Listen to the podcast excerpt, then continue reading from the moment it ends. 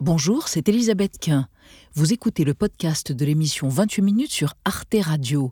Bonne écoute. Bonsoir, bienvenue dans 28 minutes. Merci de votre fidélité. L'actualité du jour, c'est le 24e sommet Europe-Chine, ouvert aujourd'hui à Pékin sur fond de guerre commerciale entre les Chinois et les Européens en défaveur de nous autres, les Européens. Les 27 pays membres de l'Union entendent bien protester contre ce déséquilibre. European leaders will not be able to tolerate that our industrial base is undermined by unfair competition. We like competition. It makes us better. It lowers prices. It's good for the consumers. But competition needs to be fair. Et au vu du déficit commercial vertigineux en défaveur de l'Europe, 400 milliards d'euros tout de même et des milliers d'emplois en jeu sur le continent, l'Europe peut-elle imposer ses règles commerciales à la Chine? On en débattra tout à l'heure avant de retrouver Marie Bonisseau et Xavier Mauduit. Bonsoir, Bonsoir Elisabeth. Bonsoir tous les deux. Xavier, quel magot demain 240 millions d'euros, c'est le jackpot historique de l'euro million. Tirage demain. Jamais ça n'ira plus haut et c'est l'occasion pour moi de vous raconter une histoire de gros lot. Et vous, Marie Les moutons à l'UNESCO. Je vous parle de la transhumance qui vient d'être inscrite au patrimoine immatériel de l'humanité. À tout à l'heure, les amis. Et pour commencer ce soir, deux mois après le massacre de plus de 1200 civils en Israël par les terroristes du Hamas et en pleine offensive israélienne faisant des milliers de morts chez les Gazaouis, un Israélien et un Palestinien continuent à se battre pour la paix et à déjouer les déterminismes qui devaient les faire se haïr. Nous serons dans quelques instants en duplex avec Rami El Hanan, dont la fille de 14 ans fut assassinée par un kamikaze palestinien en 97, et avec Bassam Aramin, dont la fille de 10 ans fut assassiné par un soldat israélien en 2007. Deux pacifistes réalistes. 28 minutes, c'est parti.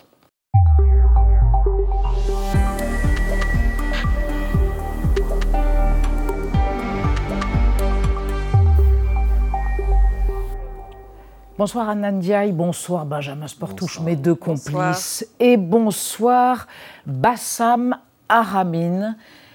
On est heureux de vous retrouver. On vous avait rencontré il y a trois ans. On vous retrouve en ce 7 décembre. Vous êtes palestinien et vous êtes présentement à Jéricho. Et avec vous, nous rejoint Rami El Hanan, qui est à Haïfa. Vous êtes israélien et vous aussi, on vous avait rencontré il y a trois ans. On est heureux que vous soyez avec nous.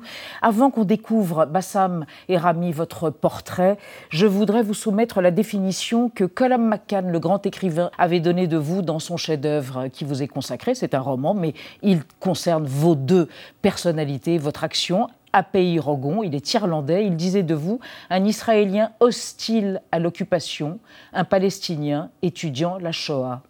Ça vous définit? In fact, yes, I'm a Palestinian and I studied the Holocaust. Uh, because, uh, Oui, je suis palestinien, j'étudie la Shoah parce que c'est une longue histoire. Quand j'étais en prison, j'ai regardé un film sur euh, la Shoah. J'y croyais pas, je ne savais rien sur la Shoah. Donc j'ai découvert la Shoah à travers ce film. C'était, je pensais que c'était de la propagande, que c'était un grand mensonge. J'ai commencé à pleurer parce que j'ai vu ces gens innocents. Et puis, ça m'a poussé plusieurs années après, en 2010-2011, à faire euh, mon, ma maîtrise sur euh, la Shoah, ce qui s'est passé au peuple juif, euh, ce qui leur était arrivé en Europe. Et vous, Rami, un Israélien patriote et hostile à l'occupation? Je suis un produit du système éducatif israélien. On m'a lavé le cerveau.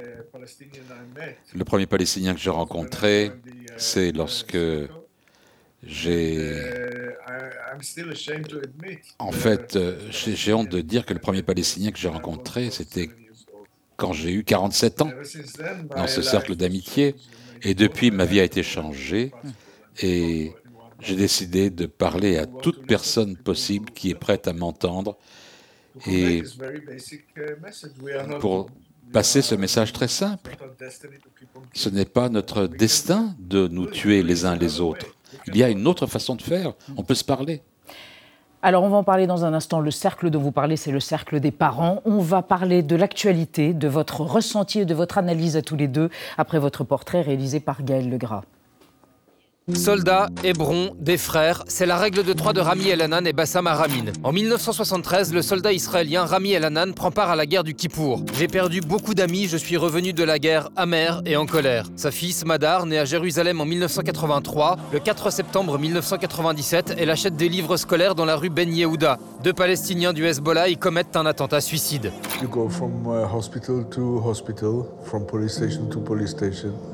Many long, frustrating hours until eventually, very later that night, you find yourself in the morgue. Quand votre fille de 14 ans est assassinée, vous n'avez qu'une chose en tête, la vengeance, ajoute-t-il. Après un long processus, Rami rejette ce sentiment de haine. Il rencontre le militant pacifiste Itzhak Frankenthal et s'engage pour la paix.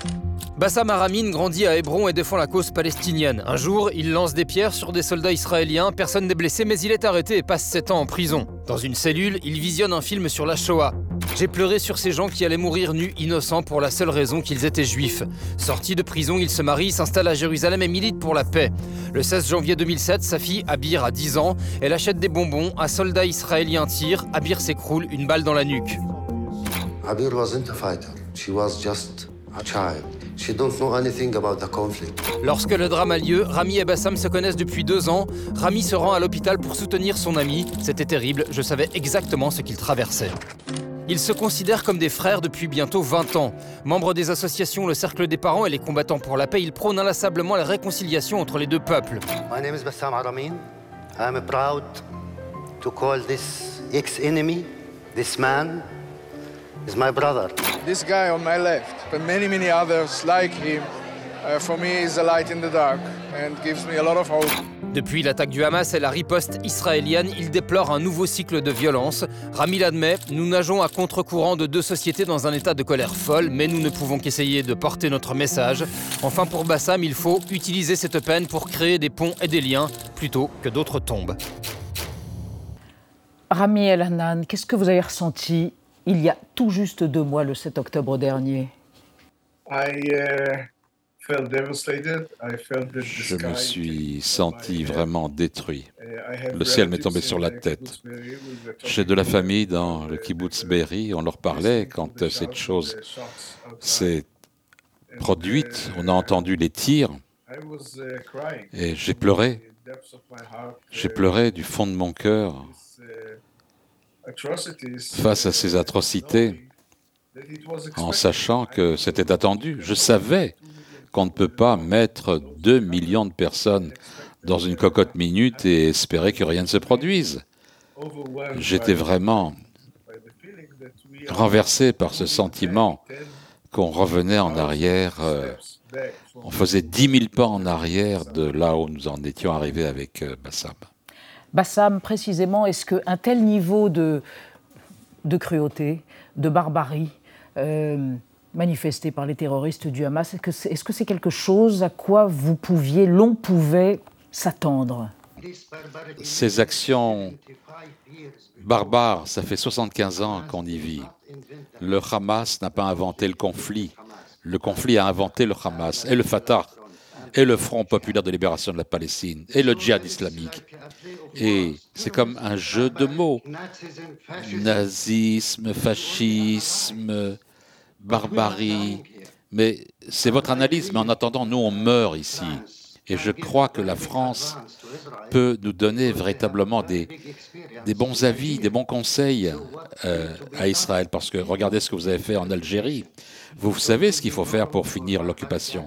Donc il n'y aura plus lieu d'avoir des actions barbares, il n'y aura plus de raison de se tuer les uns les autres. Rami, est-ce que vous êtes traversé en ce moment par un sentiment de découragement Vu d'ici, on se dit qu'il faudra peut-être une génération pour dépasser ce que vous avez vécu. No, I think we should Non. double our efforts. Je Uh, crois qu'il faut faire d'autres efforts supplémentaires et je sais exactement ce qui doit être fait. Je sais que je n'utiliserai pas le fait que ma fille a été victime pour victimiser, nous victimiser. Je sais que le droit de se défendre ne vous donne pas le droit à la vengeance. Et la vengeance n'apporte que plus de violence. La seule chose à faire, c'est que laisser les armes et parler les uns aux autres, trouver une solution. Euh, Rami El Hanan, vous avez récemment dit dans une interview accordée, je crois, à CNN ou USA Today, un média américain, il y a trois problèmes. Euh, il faut que les Israéliens abandonnent l'idée de leur supériorité. Il faut qu'ils cessent de se sentir l'éternelle victime depuis 3000 ans. Et il faut qu'ils tentent le respect avec les Palestiniens. Vous maintenez que c'est absolument, ce sont les trois clés pour établir une possibilité de paix durable je crois qu'il faut faire un reset, vous savez, remettre à zéro, remise à zéro, remettre à zéro depuis, comme on le fait avec un ordinateur. Pourquoi est-ce qu'on est prêt à mourir? Pourquoi est-ce qu'on est prêt à tuer? Il faut redéfinir ces raisons et vraiment mettre de côté les, la mentalité de victimisation et cette mentalité juive qui empêche toute possibilité d'arriver à une solution. Je crois que le mot essentiel, c'est que sans cela, rien ne peut arriver. Le mot, c'est respect. Vous devez être capable de respecter la personne en face de vous, tout comme vous voulez être respecté, ni plus ni moins. Une fois que vous y arrivez, le reste, c'est du détail. Euh, Bassam Aramine, je crois que régulièrement votre ami, votre frère euh, Rami El Han, qu'on vient d'entendre, euh, reçoit des messages furieux, et plus que furieux lorsqu'il milite de cette façon pour la paix, des messages furieux de la part des suprémacistes et des membres éventuellement de l'extrême droite israélienne. Est-ce que vous-même, quand vous inlassablement propagez ce message de paix, de respect, de tolérance, vous êtes en but à une forme d'agressivité, de Qui vous disent il y en a marre de l'angélisme non, la réponse est tout à fait non. Moi, je me sens respecté. C'est ainsi que ma société m'a traité. Et c'est pas seulement moi, c'est pas une mission sacrée pour moi. Euh, il y a beaucoup d'autres Palestiniens et il y a beaucoup d'autres Israéliens ensemble. Moi, je suis un peu connu avec mon frère Rami. Et quand on va, euh, par exemple, à des mariages, ou à d'autres occasions sociales, beaucoup de Palestiniens me demandent où est ton frère israélien? Ça, c'est la différence entre nos sociétés. Je sens que je suis respecté par la société palestinienne. On va évoquer avec vous deux, Bassam et Rami, euh, une question qui se pose, un débat qui anime et qui agite la société israélienne en ce moment autour de la peine de mort. Anna. Il y a deux semaines, le ministre de la Sécurité nationale israélien a ressorti du placard un projet de loi qui visait à rétablir la peine de mort pour actes terroristes. Ce projet avait déjà été présenté au mois de mars par une députée d'extrême droite et il prévoit, je cite, que quiconque cause la mort d'un citoyen israélien dans le but de nuire à l'État d'Israël pourra écoper de cette peine capitale. Alors pour le moment, le gouvernement a déclaré qu'il n'apporterait pas immédiatement son soutien à la loi. Et je rappelle qu'Israël a aboli la peine de mort en 1954 pour meurtre, mais l'a maintenue pour les crimes de guerre, crimes contre l'humanité et génocide. Rami El Hanan, qu'est-ce que vous pensez de cet élargissement possible de la peine de mort pour actes terroristes? C'est quelque chose qui vous inquiète? Ça me fait honte d'être israélien, d'être juif. Le fait est que nous sommes otages, nous sommes otages de l'extrême droite des deux côtés. Et nous nous retrouvons à lutter une guerre qui ne peut pas être gagnée parce que les extrémistes s'en fichent de la vie humaine. Ils s'en fichent des enfants, ils se fichent de tout. Ils veulent un grand Israël. Ils veulent la terre que Dieu leur a promis.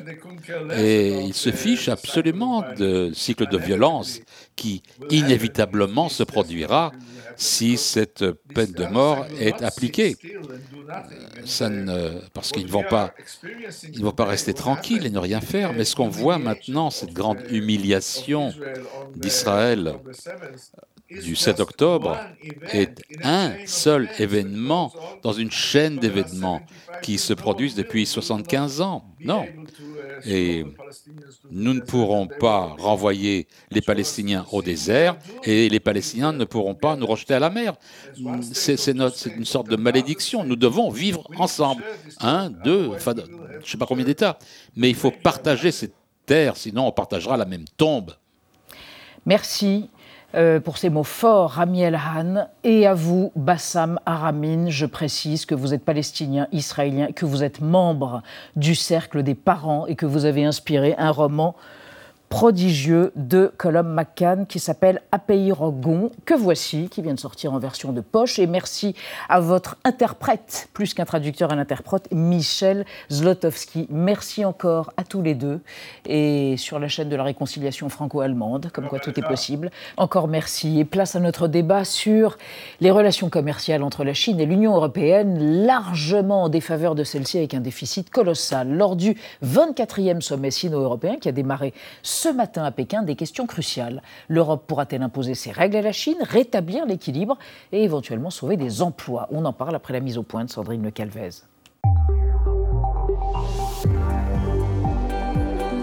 Une poignée de main et des sourires de circonstance. Le 24e sommet Union européenne-Chine s'est ouvert ce matin à Pékin. Objectif de ce premier face-à-face en présentiel depuis 4 ans, renouer le dialogue sur fond de tensions économiques. La Chine et l'Union européenne doivent être des partenaires dans une coopération mutuellement bénéfique. Renforcer constamment la confiance politique mutuelle, construire un consensus stratégique. Sauf que l'Europe a bien l'intention de reprendre l'avantage face à l'ambitieux géant chinois. La présidente de la Commission européenne a donné le ton dès le début de la rencontre. Nous discuterons de la manière de rééquilibrer nos relations économiques. La Chine est le plus important partenaire commercial de l'Union européenne, mais il y a clairement des déséquilibres et différences que nous devons traiter. Le déficit commercial de l'Union européenne avec la Chine a doublé en deux ans pour atteindre près de 400 milliards d'euros en 2022. La Chine vend bien plus qu'elle n'achète au 27. Dernière illustration en date de ce déséquilibre, l'Italie a décidé hier de se retirer de l'accord sur les nouvelles routes de la soie, un projet pharaonique d'infrastructures maritimes et terrestres destiné à améliorer les relations commerciales entre la Chine et l'Europe. Depuis plusieurs mois, le gouvernement italien dénonçait cet accord. La route de la soie, si on analyse la situation, n'a pas apporté les résultats escomptés. Sachant que la Chine est un partenaire, mais aussi un concurrent, un rival systémique. Alors, un accord gagnant-gagnant est-il possible avec ce gigantesque empire commercial développé par Pékin? Comment les Européens peuvent-ils contrer des prix chinois compétitifs obtenus dans le cas des voitures électriques par exemple grâce à des subventions publiques? L'Union européenne peut-elle imposer ses règles commerciales à la Chine? Que de questions qui passionnent nos trois invités. Eric Alauzet, bonsoir. Vous êtes député Renaissance du Doubs et vous êtes président du groupe d'amitié France-Chine à l'Assemblée nationale.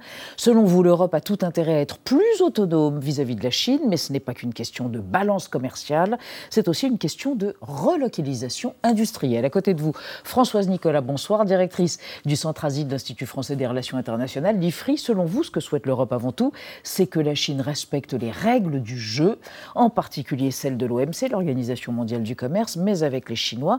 C'est vous qui le dites, il ne faut pas trop se faire d'illusions, comme vous y allez. Et enfin, Pierre Grosser, bonsoir, historien spécialiste des relations internationales. Votre dernier essai, Une histoire mondiale des relations internationales de 1900 à nos jours, vient de paraître aux éditions Bouquin.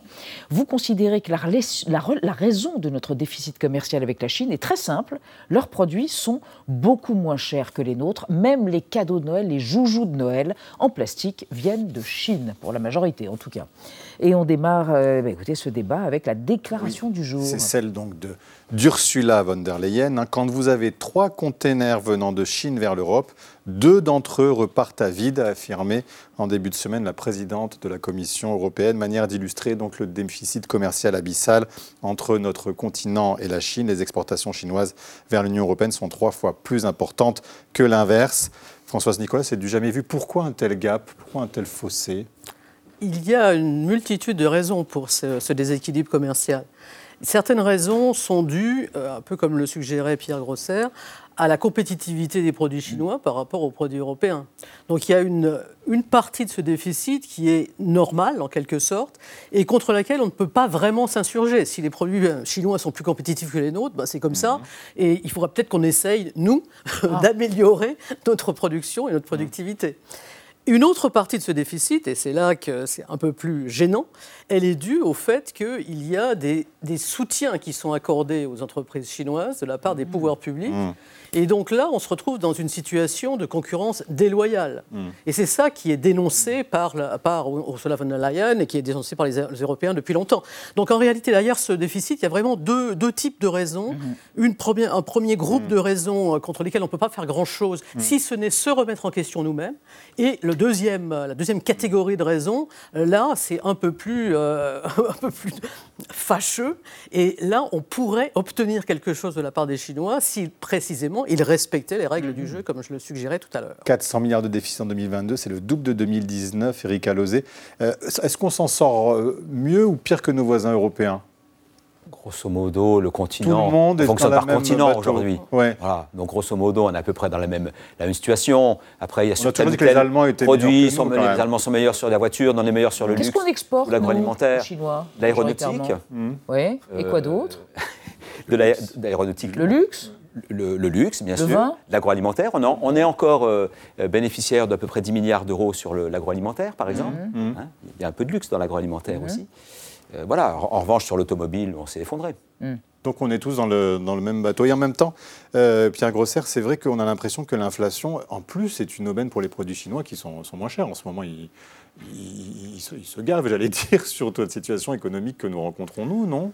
Oui, enfin, c'est conjoncturel c'est pas ça qui explique euh, le, fait que c'est doublé euh, dans, les derniers temps. Alors après, ce qui est un peu inquiétant, c'est qu'il y avait une espèce de système qui s'était mis en place. Quand même, il y avait eu euh, des productions euh, faites par des entreprises occidentales en Chine parce que c'était moins mhm. cher et qui l'amenaient ici, ce qui permettait aussi d'avoir euh, finalement des produits pas trop chers, donc de tasser un peu les salaires. Il faut dire les choses comme elles le sont. Dans les, à Walmart pour les États-Unis et chez nous aussi euh, dans les, dans les grandes enseignes. commerciaux. Voilà, exactement. Donc on en a aussi d'une certaine, d'une certaine manière profité. D'ailleurs, c'est le discours du, du libre-échange de dire que ça profite quand même très largement aux, aux, consommateurs. Ce qui est quand même le plus, euh, le plus inquiétant, alors vous évoquez l'agroalimentaire, c'est que justement les Chinois maintenant euh, se tournent quand même de plus en plus vers euh, des pays comme le Brésil, et le Brésil est un immense exportateur. les États-Unis sont en train de repartir dans les exportations, donc on n'est pas sûr qu'on soit encore un grand exportateur, surtout qu'on a des, beaucoup de questions sur notre modèle, notre modèle agricole. Et puis surtout, ce qui est très inquiétant, c'est la montée en gamme. C'est-à-dire que, ben, au départ, euh, on exportait des, les, Chinois exportaient parfois par des entreprises occidentales, encore une fois, des produits plutôt de, bas de gamme. Mmh. Et puis petit à petit, ils montent en gamme. On a parlé des voitures électriques. Euh, on sait qu'il va y avoir mmh. sans doute à un moment ou à un autre la concurrence de, l'aéronautique euh, civile chinoise.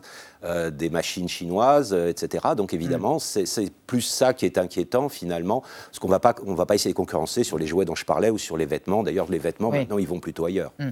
Alors, on va évoquer, là pour le coup, c'est du bas de gamme, mais c'est une déferlante, c'est sans mm. doute, euh, Anna, à cause de l'inflation. La marque Temu, la déferlante Temu, arrive en Europe. Bah oui, c'est le nouvel acteur chinois du commerce en ligne qui concurrence directement un autre géant chinois, AliExpress, qui appartient au groupe Alibaba. Et si on regarde eh bien, leur site internet, tous les articles à la une valent moins d'un euro. Et donc le slogan, c'est Shop like a billionnaire, donc acheter comme si vous étiez milliardaire. C'est en fait la promesse pour les consommateurs de pouvoir tout acheter. Alors tout, c'est quoi? Eh bien des vêtements, de la décoration de Noël, des bijoux, de l'électroménager, des jouets, des instruments euh, de musique, enfin bref, même. tout, exactement.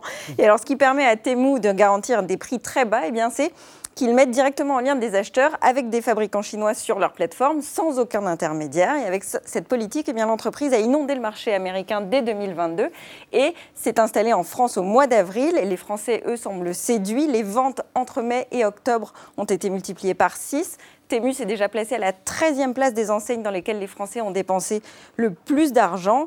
Et, Shein, le géant de la mode ultra low cost qui est chinois aussi, est à la 9e place, donc juste 4 places devant. il faut dire que du coup, leurs, leurs méthodes sont très très agressives. Temu disposerait d'un budget marketing énorme qui lui permet d'avoir déjà un référencement sur Google en béton armé, c'est-à-dire qu'à chaque fois que vous faites une recherche, eh bien, vous tombez directement dès les premiers résultats sur euh, leur marque. Et puis ça permet aussi de proposer massivement et régulièrement des offres promotionnelles et bien sûr de se payer des campagnes de publicité sur les réseaux sociaux. Euh, Eric Alozé, est-ce que euh, voilà, des entreprises comme celle-ci qui inondent le marché euh, très rapidement, c'est aussi le symbole, la marque de fabrique de la politique commerciale chinoise? Oui, mais ça nous interroge, nous, au moins sur, au moins sur deux sujets. Mhm. celui de l'hyperconsommation Ah. et celui de la qualité. Vous voulez dire la responsabilité des consommateurs Oui, oui, parce que sans sur, doute euh, qu'un certain nombre de concitoyens, on le sait, ont très très peu de moyens et sont peut-être contraints de ne pas acheter cher. Mais parfois, même chez des gens qui n'ont pas beaucoup d'argent, euh, ils peuvent acheter hyper consommer et acheter de la mauvaise qualité, qu'ils sont obligés de renouveler. Au bout du compte, ça leur peut leur coûter encore plus cher. Et puis il y a la contradiction de la société qui vous dit à longueur euh, de journée, il faut acheter euh, éthique, euh, écolo, euh, respecter des, normes sociales et des droits de l'homme. Et puis au moment du passage à l'acte. Ben, on fait parfois tout le contraire. Alors je ne mets pas tout le monde dans le même sac et puis tout le monde n'est pas dans la même situation. Il y a des gens Euh, qui ont les économique, moyens, tout le d'autres monde qui ont n'est pas moins dans de la même moyens. situation économique. Enfin, ça, ça nous interroge d'abord nous, Mm. d'abord nous, avant d'interroger les Chinois. Ils ont des pratiques commerciales agressives. Bon. euh, nous, notre problème, effectivement, en dehors de la négociation des accords, ce que vous disait mon voisin tout à l'heure, euh, ça nous remet nous aussi en cause dans notre capacité à innover à créer des produits euh, qui soient concurrentiels, même s'ils sont plus chers, parce qu'on va- parce qu'ils dureront plus longtemps, voilà, parce qu'ils sont plus éthiques, plus...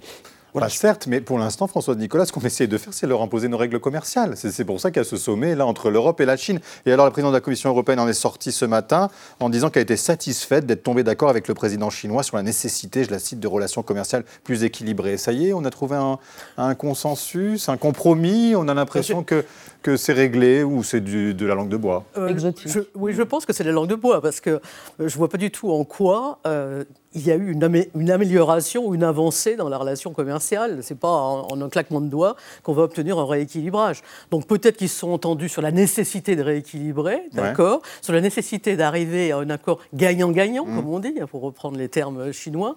Mais bon, euh, après, il va falloir voir sur le terrain comment ça, comment ça se passe. Et pour l'instant, on est exactement dans la même situation. Donc je ne vois pas du tout pourquoi il y a ce, ce satisfecit là qui, qui, qui a été fait de la part de Van der Leyen. D'Ursula von der Leyen. Euh, euh, Pierre Grosser, euh, l'enquête de l'Union européenne sur les subventions chinoises aux voitures électriques, que peut-elle déclencher concrètement? Ben, pas grand-chose euh, pour le moment, parce qu'effectivement, ça fait partie vraiment de la philosophie euh, européenne, de, de vraiment d'avoir une concurrence libre et, et non faussée. Et normalement, alors c'est en train de changer un tout petit peu, tous les, les grands projets de, de grandes politiques industrielles qui étaient plus- plutôt poussés par la France à partir euh, des, des années 90 et 2000, on s'est un peu calmé euh, là-dessus, notamment à cause euh, des Allemands qui étaient très à cheval sur les questions de concurrence, et à l'époque des Britanniques euh, qui étaient extrêmement, euh, extrêmement libre-échangistes. Donc bien entendu, on peut faire un certain nombre de pressions, mais d'abord, euh, on voit du côté, par exemple, des Allemands qui pensent aussi faire des subventions, Mm. euh, pour, justement pour essayer de relancer cette machine industrielle qui Mhm. était, euh, qui était quelque peu, euh, quelque peu grippée. Et de toute façon, c'est pas ça fondamentalement qui va euh, changer euh, le flux. hein. Comme euh, François Nicolas l'a dit à un instant, c'est vraiment un problème. On l'a vu avec le, le Japon dans les années 80. euh, on- les Américains le voient depuis des années avec la Chine. Quand vous dites, voilà, ça serait bien de rééquilibrer, de toute façon, vous avez des logiques économiques qui sont extrêmement difficiles de tourner. C'est pas politiquement qu'on va décider que finalement, on va pas faire partir les conteneurs qui se sont entassés d'ailleurs pendant la période du Covid pour nous faire plaisir. Il faut pas, il faut pas rêver. Alors sur cette enquête sur les subventions Oui. euh, chinoises aux voitures électriques, eh ben, Pékin a dénoncé du protectionnisme. Écoutez la porte-parole du ministère chinois des Affaires étrangères. La Chine s'est toujours opposée à toute forme de protectionnisme. Les mesures prises par l'UE violent les principes de l'économie de marché et les règles du commerce international. Elles ne favorisent pas la stabilité de la chaîne d'approvisionnement mondiale de l'industrie automobile et ne sont dans l'intérêt de personne, y compris de l'UE. C'est vrai que c'est assez savoureux, Eric Alozé, parce qu'on sait quand même que eux, les mesures protectionnistes, ils s'en privent pas, non, quand même, les Chinois? Oui, mais je- crois qu'il y a quand même un, un changement d'attitude et de perception Ah bon? ici, en Europe. Euh, Je pense qu'il y a quelque chose qui est en train de s'enclencher, ça va mettre du temps, mais on s'est rendu compte qu'on était extrêmement fragile et dépendant. On l'a vu avec la guerre en Ukraine vis-à-vis de l'énergie, on l'a vu au moment du Covid vis-à-vis des certains médicaments, euh, des masques, et on voit bien que l'Europe est en train complètement... Alors, Enfin, dire, il est temps, il est temps. oui, mais- il mais est temps. ça- ça fait 30 ans qu'on nous dit que ce commerce, que ce- jamais. ce En tout cas, est ça, ça se traduit par euh, un concept qu'on appelle aujourd'hui le dérisking. Ça veut dire quoi, le C'est mettre à l'abri de risques, Hmm. de risques de guerre, de risques climatiques, de risques divers et variés, qui fait que les économies, mais les Chinois vont le faire aussi. Ils vont aussi régionaliser. Ils sont en train de régionaliser. Le- leurs coûts de main-d'œuvre ont augmenté parce que leur niveau de vie a augmenté. Ils délocalisent au Vietnam ou dans Donc il faut faire des mesures protectionnistes, c'est ce que vous nous dites. Enfin, on a critiqué les Américains pour le faire, il faut qu'on le fasse. Oui, mais les- tout le monde y a intérêt en plus. Ah. Donc je pense qu'on va trouver un constat. Mais oui, on, y- on y a tous intérêt parce qu'on ne peut pas avoir trois conteneurs qui arrivent et un qui repart. Du point de vue écologique, c'est une catastrophe. Bon, voilà. Donc, Françoise Nicolas, vous voulez réagir là, ça- En tout cas, ça vous ça- fait ça- rire. Ça, prendra du temps, mais on n'a on pas le choix. Hmm. Oui, ça non, ça me fait un peu rire parce que euh, sur cette histoire des subventions, là. On, va, on va prendre. Aux voitures électriques, vous parlez de l'enquête de l'Union européenne sur les subventions aux voitures électriques chinoises. Il y, y, a de bonnes raisons de faire ça. Allez voir si véritablement il y a euh, une distorsion de concurrence ou pas. S'il y a distorsion de concurrence, on se retrouve quand même dans. Les, les dés sont pipés. Donc, ça, c'est. Ça, ça, pardon, mais on a c'est pas, c'est pas du jeu. On a, pardon, on a besoin de faire une enquête pour, pour, pour le savoir. On, se dit quand même la puissance étatique comme est tellement oui. forte en Chine qu'on imagine ça, bien qu'ils sont ça, très on, présents dans leur économie. Pas, on ne peut pas être attaqué précisément par les Chinois. On dit on va regarder mmh. de manière très très précise Si effectivement, fra- de manière totalement factuelle, s'il y a eu un soutien ou pas. Voilà. Et si on, on observe qu'il y a eu soutien de la part des, des, des, pouvoirs publics, là, on va essayer de mettre, enfin, on va pas essayer, on va mettre des, des mesures pour compenser l'avantage qui a été acquis par les, par les Chinois. Donc ça, ça me paraît tout à fait euh, logique, oui. en, en, quelque sorte. Donc c'est pour ça que là, euh, sur, sur, ce, sur ce point-là, je pense que c'est tout à fait justifié oui. de la part des Européens, d'autant plus que le secteur automobile, il faut quand même comprendre que c'est un secteur absolument crucial enfin, eux, ils disent pour l'économie européenne. Enfin, nous aussi, on, oui, on subventionne aussi on notre aéronautique, on a Airbus, voilà aussi ce qu'ils nous répondent. oui, oui, non, ce qui n'est pas faux. Hein. Ouais. Mais là, en l'occurrence, c'est mmh. absolument crucial pour nous que l'industrie automobile ne soit pas laminée par les Chinois. On a dans le, dans le souvenir l'épisode des panneaux solaires, oui. où l'industrie des panneaux solaires a été complètement laminée mmh. par la concurrence vrai. chinoise, mmh. qui était une concurrence déloyale. Et, mais avec les panneaux solaires, bon, ça représentait un secteur qui n'était pas aussi important que ça en Europe. L'industrie automobile, c'est extrêmement important. Ouais. C'est 14 millions d'emplois en Europe. Donc là, euh, c'est très très sensible. Alors, je vous propose absolument exclu qu'on se laisse marcher sur les pieds. Alors, pour évoquer euh, ce moment de naïveté suivi d'un dessillement général, semble-t-il, on va parler de l'Italie dans un instant. Je vous propose une archive. En décembre 2005, la Chine achète 150 Airbus euh, pour plusieurs milliards d'euros. Combien? 8 milliards d'euros. Une bonne affaire pour l'Europe, semble-t-il. Sauf que le contrat stipule qu'Airbus va devoir transmettre une partie de son savoir-faire aux Chinois. Ça se gâte. Une signature à 7 milliards d'euros pour une commande historique, 150 à 320. C'est la première fois que la Chine achète autant d'avions européens. Mais la contrepartie, c'est une autre signature, faite hier, lors de la visite du Premier ministre chinois à Toulouse. D'ici six mois, Airbus va étudier la possibilité de construire une usine d'assemblage en Chine. Cette délocalisation éventuelle est-elle dangereuse pour l'avenir du fleuron de l'industrie européenne? Ses dirigeants se veulent rassurants. Elle n'est pas dangereuse du tout. Je, je me tue euh, à expliquer qu'au contraire, elle est porteuse de création d'emplois. Sur le site toulousain qui assemble les Airbus, l'annonce du contrat et du transfert de technologie suscite des réactions mesurées chez les syndicats. On commence par un petit morceau, puis on risque de se faire avaler complètement. Ça peut arriver aussi. Voilà, Pierre Grosset, et 20 ans plus tard, ils produisent leurs propres avions. Voilà, ils ont des C919 euh, qu'ils vendent à leur propre compagnie.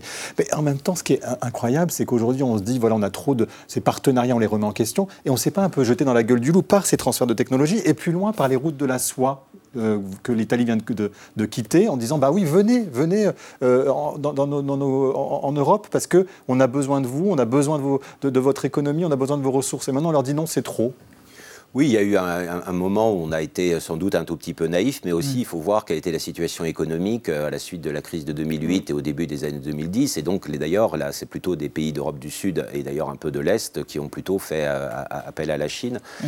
Euh, Pensez à la Grèce aussi. À la Grèce, oui. euh, par exemple, donc avec une stratégie de port. Mais d'abord, les, les, résultats n'ont pas été terribles justement dans, ces, dans les investissements portuaires.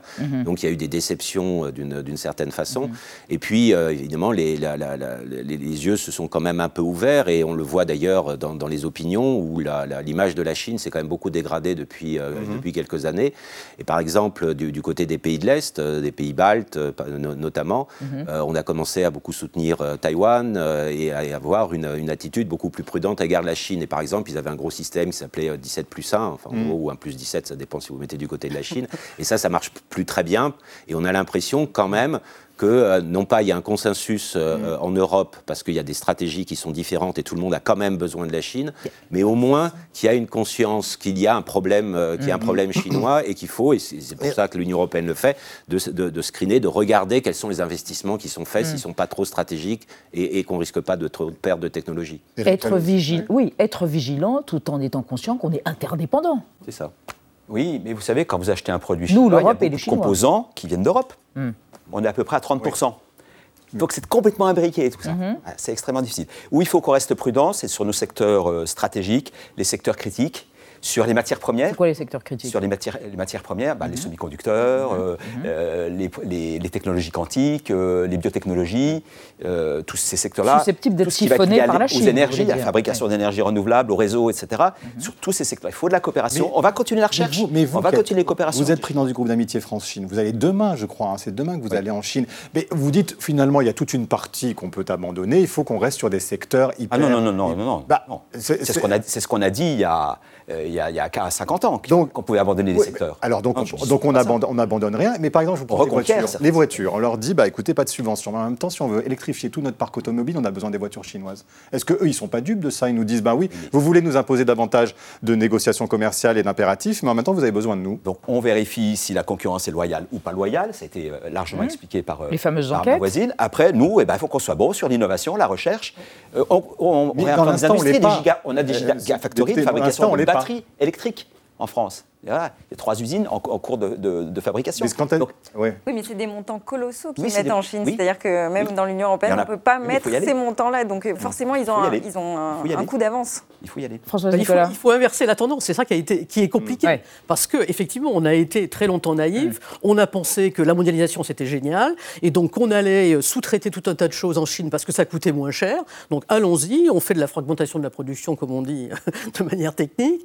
Et on, on répartit les chaînes de production un peu partout dans le monde parce que ça coûte moins cher et c'est très bien. Et puis on se rend compte qu'au bout d'un moment, ça veut dire désindustrialisation, ça veut dire perte d'emploi, ça veut dire une, dépendance excessive et donc une vulnérabilité mhm. vis-à-vis de la Chine. Et donc là, on, on, a ouvert les yeux sur cette réalité-là et on essaie d'inverser la tendance. Mais pas, ça ne va pas être facile du tout. Bah oui, Pierre Grosser, on disait déjà en, en 2019, l'Union européenne avait qualifié la Chine de partenaire, concurrent et rival systémique. Bon, bah, quatre ans plus tard, c'est vrai qu'on a l'impression qu'on n'a pas mis beaucoup de choses en application pour inverser la tendance. Non, alors l'expression rival systémique, c'est plutôt le défi idéologique. Hein. Voilà, mm. il faut, il faut, il faut alors, concurrent, Non, la, question de la concurrence, c'est qu'on parle beaucoup euh, de désimbrication, euh, de relocalisation, etc. Mais euh, on, pour claquer, enfin, on claque pas des doigts. On parlait tout à l'heure de claquer des doigts. De découplage économique. Oui, mais de découplage, ça ne se fait pas facilement. C'est-à-dire qu'en gros, la, plupart des, des, des, des chefs Comment on découple ce qui est interdépendant Voilà, mais justement, c'est ça. Les, chefs d'entreprise en Chine aujourd'hui, enfin occidentaux en Chine, mm. se posent des questions, mais ils ne sont pas en train fondamentalement de se, de se désengager. Et là où on voit que c'est difficile, c'est par exemple, tout à l'heure on évoquait les investissements au Vietnam, en mm. Inde, etc. Mm. Mais une partie des intrants sont chinois. Eh ben voilà. Donc voilà, c'est extrêmement difficile finalement dans la mondialisation de se désengager totalement. Et puis surtout, dans une économie libérale, c'est pas non plus seulement le pouvoir qui euh, donne des ordres. Ça, ça existe en Chine. Mais euh, chez nous, c'est quand même totalement différent. C'est les entreprises qui décident. Mais Merci. Merci à tous les trois. On n'a plus le temps. On en reparlera. Vous partez, bon voyage, vous reviendrez et on fera un débat. Voilà, un débrief. Merci à tous les trois, en tout cas, d'avoir exploré notre question du jour autour de l'Europe et de ses leviers pour imposer ses règles éventuellement à la Chine. On reste dans l'actualité avec Marie Bonissou et Xavier Baudu. On va évoquer la super cagnotte de l'euro million de demain et la transhumance pastorale qui vient, c'est merveilleux, d'être inscrite au patrimoine culturel immatériel de l'UNESCO. Mais d'abord, les mauvais dettes de l'actualité. Parti Bonol, ce soir, c'est Booty Therapy, therapy, utilisé par les écologistes pour lancer, mobiliser, motiver leur campagne européenne. C'est entendu. Booty thérapie. Booty thérapie. Une booty thérapie, comme on appelle ça, c'est-à-dire une thérapie des fesses. Qu'est-ce que ça veut dire? Exactement ce que ça dit. Merci de m'en dire un peu plus. Entendu. La vie secrète des mots vedettes. Booty thérapie, de l'anglais butt, cul, pourrait se traduire par thérapie par le popotin. Elle désigne un twerk, une danse suggestive à base de mouvements du bassin, pratiquée collectivement dans un but curatif. Samedi à l'Élysée-Montmartre, à Paris, les écologistes ont lancé leur campagne des européennes avec une booty thérapie. Pour exciter la curiosité médiatique, l'état-major avait donc organisé une séance de boutithérapie définie ainsi par sa chef. Une revendication du fait de s'assumer tel que l'on est, d'accepter son physique, d'assumer son histoire, d'appréhender ses émotions et de les libérer dans un espace sain et safe, entouré de personnes bienveillantes. Séquence de développement personnel à la douceur myrlène, raillée jusqu'au tréfonds du parti vert, l'événement contient pourtant une dose massive de politique.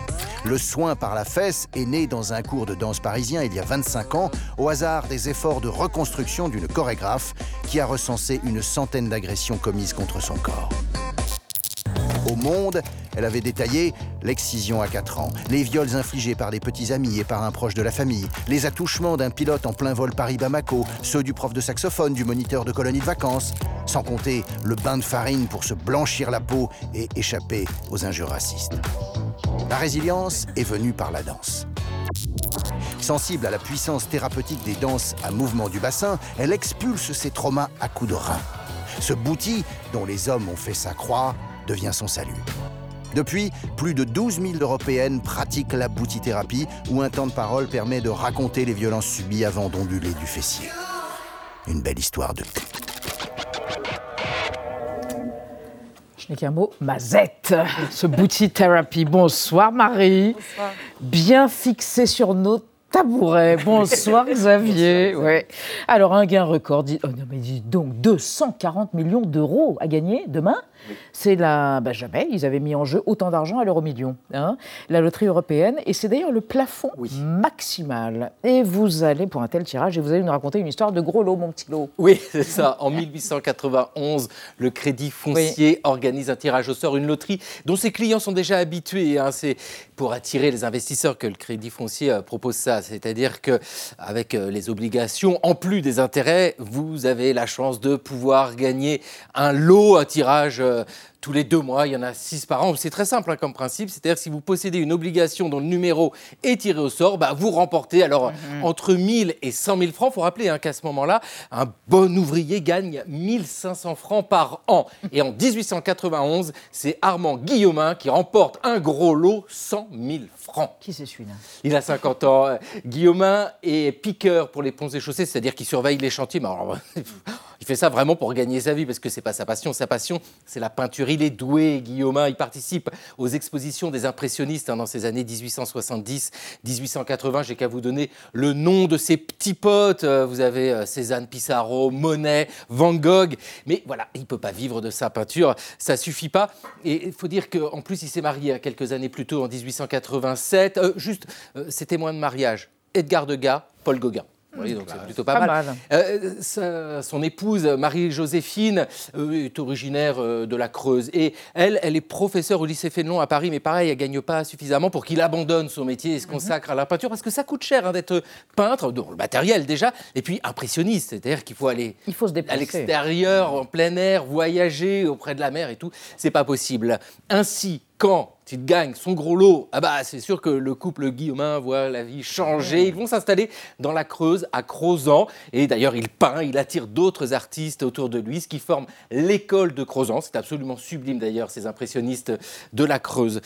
Comprenez bien ce Crozan fertile, c'est qu'en 1891, avec son gros gain, Guillaumin décide d'aller vivre dans la Creuse. Quand la même année, avec le ventre creux, Gauguin, lui, décide d'aller à Tahiti chercher à comprendre ses artistes. Chacun son destin. Hein, Xavier? Alors, euh, chère Marie, la transhumance a été inscrite hier à l'UNESCO au patrimoine culturel, par l'UNESCO au patrimoine culturel immatériel de l'humanité. Quoi? Très bien. Oui, c'est une pratique millénaire qui consiste à déplacer des troupeaux en fonction des saisons et qui est revendiquée par dix pays européens, dont la France, l'Autriche, l'Espagne et l'Italie, et c'est formidable. Ben oui, c'est d'ailleurs l'Italie qui a lancé euh, l'idée il y a quelques années. Le jour où, paraît-il, on a interdit la traversée d'une commune à un troupeau de 600 vaches pour ne pas gêner les voitures. Alors on s'est dit, attention, danger, alerte, la transhumance du latin transhumere, trans de l'autre côté, et puis humus, c'est la terre. L'historien euh, Fernand Braudel, il a une expression pour dire transhumance que je trouve magnifique, c'est nomadisme assagi. Voilà, bon, bah c'était Ah en beau. danger. Euh, donc on a décidé de faire quelque chose, le, parce que le vrai ennemi du berger, bon, c'est le loup, mais euh, aujourd'hui, c'est surtout la bretelle d'autoroute, le Ah. lotissement de pavillons qu'on va construire en plein sur la Draille. La Draille, c'est ça qu'on dit dans le Midi, c'est le nom du chemin qui est tracé par ces milliers et ces milliers de sabots dans les deux sens qu'on retrouve euh, chaque année. Alors quand dans l'année En France, nous, les troupeaux, dans leur immense majorité, ils vont monter en altitude l'été et ils vont revenir d'estive à la fin de la saison estivale. Pour s'en souvenir facile, je vous donne un petit proverbe. Les vaches, Saint-Bernard les prend, Saint-Michel les rend. Voilà, euh, c'est ce qu'on dit en Vallée d'Aoste. Saint-Bernard, c'est le 15 juin, et on fête les Michel le 29 septembre. Voilà, comme ça, vous avez le calendrier. Très bien, Et c'est l'idée, justement, de ce patrimoine immatériel, c'est de dire qu'avec ces déplacements de troupeaux, on a une ribambelle de proverbes, d'expressions, de rituels, de savoirs qu'on veut conserver, le marquage des bêtes, les, villages. On les fleurit, les bêtes. exactement, on peut les fleurir dans, certaines euh, contrées. On, a aussi à chaque fois des fêtes qui sont organisées très spécifiques dans chaque village, quand vous avez les troupeaux qui passent, des batailles de vaches enceintes. Ça, c'est en vallée d'Aoste encore, pour élire à la fin la reine des cornes. Ou alors, euh, dans les montagnes du nord de l'Albanie, vous croisez aussi des femmes qui portent euh, ces magnifiques gibletta, sont ces jupes en forme de mmh. cloche qui sont noires, qui peuvent peser leur poids jusqu'à 20 kg et qui sont faites en laine de mouton. Et puis, dernier point, la transhumance, c'est aussi, il ne faut pas qu'on oublie ce qui façonne, ce qui a façonné nos paysages. Si vous avez des prairies en haute montagne, on les doit à des siècles et des siècles de pastoralisme Aujourd'hui, d'ailleurs, les bergers modernes apprennent à diriger leurs bêtes pour limiter les risques d'avalanche en montagne. Ces photos de pâturage sont absolument merveilleuses. Merci l'UNESCO, on va tous se reconvertir. Ah Je vous le dis, la Fédération nationale ovine française a besoin de 10 000 bergers d'ici à 2029 on postule. Vous avez six ans pour devenir berger. D'ici là, mais... Et merci de nous avoir suivis. On se retrouve demain à 20h05. Enfin non, c'est le club demain, donc c'est pas nous. Nous, nous serons dans nos pâtures. C'est Renaud Dely. On se retrouve lundi. Tchuss.